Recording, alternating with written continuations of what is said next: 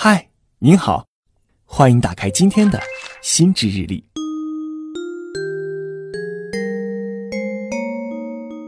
今天呢，首先想跟大家分享一个见闻。周末的时候，我在外面吃饭，邻桌的一位男士接了一个电话。这位男士啊，很有礼貌的讲完电话之后，他妈妈随口问了一句：“儿子，是不是工作上又有什么事儿了？”令人意外的是，男士突然提高了嗓门，不耐烦地说：“哎，妈，你就别管了，我都烦死了。”话音一落，邻桌突然就安静了，没人再说话。你看这种情况是不是还挺常见的？平常我们和同事、陌生人相处的时候，耐心细致、客客气气；但对于身边亲近的人交流起来，反而会感觉不耐烦，有时甚至会大发脾气。严重的时候，还有可能会脱口而出一些嘲讽、羞辱性的词语，给身边人带来伤害。发完脾气后，又感觉很自责、很后悔，但下一次还是会忍不住发脾气，继续自责，陷入一种负面情绪的恶性循环。不只是你这种情况啊，其实还困扰着很多人。轻易对身边亲近的人发脾气，在心理层面上是有原因的。首先，在我们所有的社交关系中，亲近的人和我们的关系最密切、最稳固，也最安全。从成本经济学的角度来看，我们会在心里盘算成本、收益和风险。简单来说，就是如果我们对亲近的人发脾气，它的后果对我们的成本、收益影响很小，而且不用担心有什么风险。也就是说，我们在潜意识里会认定，即使对亲近的人发脾气，他们也不会因此抛弃我们。试想一下，如果我们随便对外人发脾气，很可能要付出的代价，比如是造成关系破裂、物质利益的损失等等。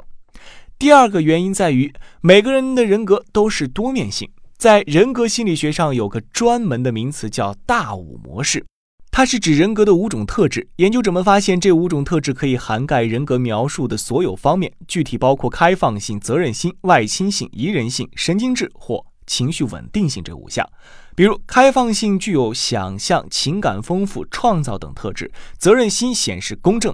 自律、谨慎、克制等特点；外倾性则表现出热情、社交、活跃、冒险等特质；宜人性具有直率、依从。谦虚等特质，神经质呢就包含平衡敌对、压抑、冲动、脆弱等情绪特质。众多研究认为，这五个广义的人格特质是普遍存在的，并且各个特质还有很多组合形态。比如，有的人活跃、直率又富有创造力；有的人谦虚、谨慎、很克制；还有的人可能冲动冒险，容易与人敌对。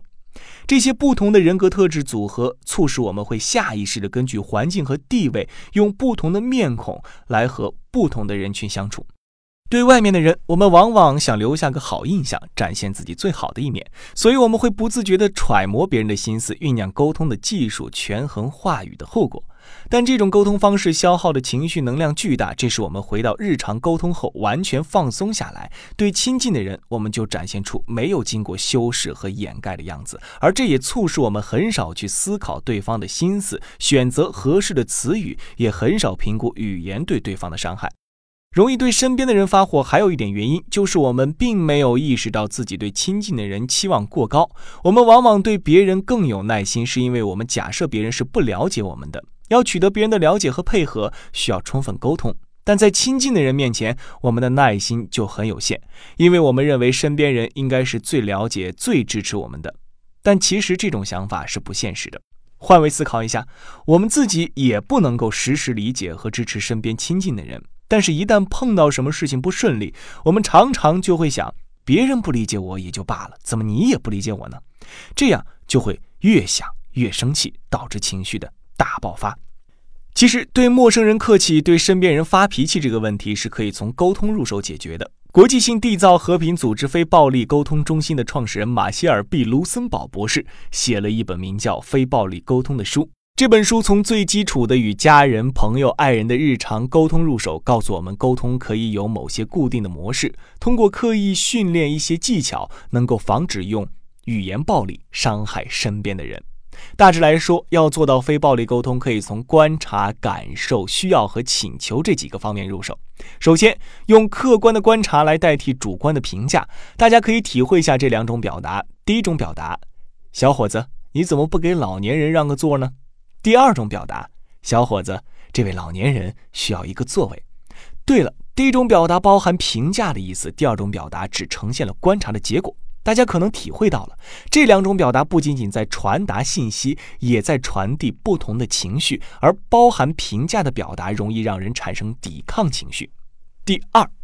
可以尝试真实的表达感受，表达感受可以激起对方的情感链接，因为人脑中存在一种叫做镜像神经元的神经细胞。它是一种镜像机制，能够让我们在看到别人进行某种动作时，自身也能做出相同的动作或产生同样的情绪。比如，我们常说打哈欠是会传染的，或者看到别人悲伤的时候，我们也能体会到悲伤。所以，当我们表达感受时，尤其是表达脆弱的感受，会让对方放下戒备，愿意在情感层面与你沟通。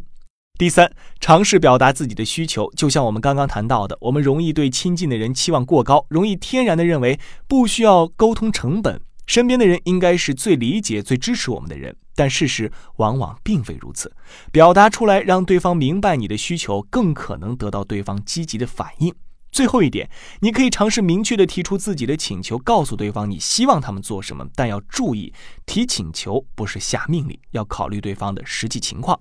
比如，你这样向家里小孩提要求：“小孩子，你不要养成丢三落四的坏习惯。”这个说法其实是暗含指责的一种命令。如果换个说法，宝贝，你应该写一份上学前必带东西的清单，是不是好了很多呢？也不那么容易引起小孩子的逆反心理了。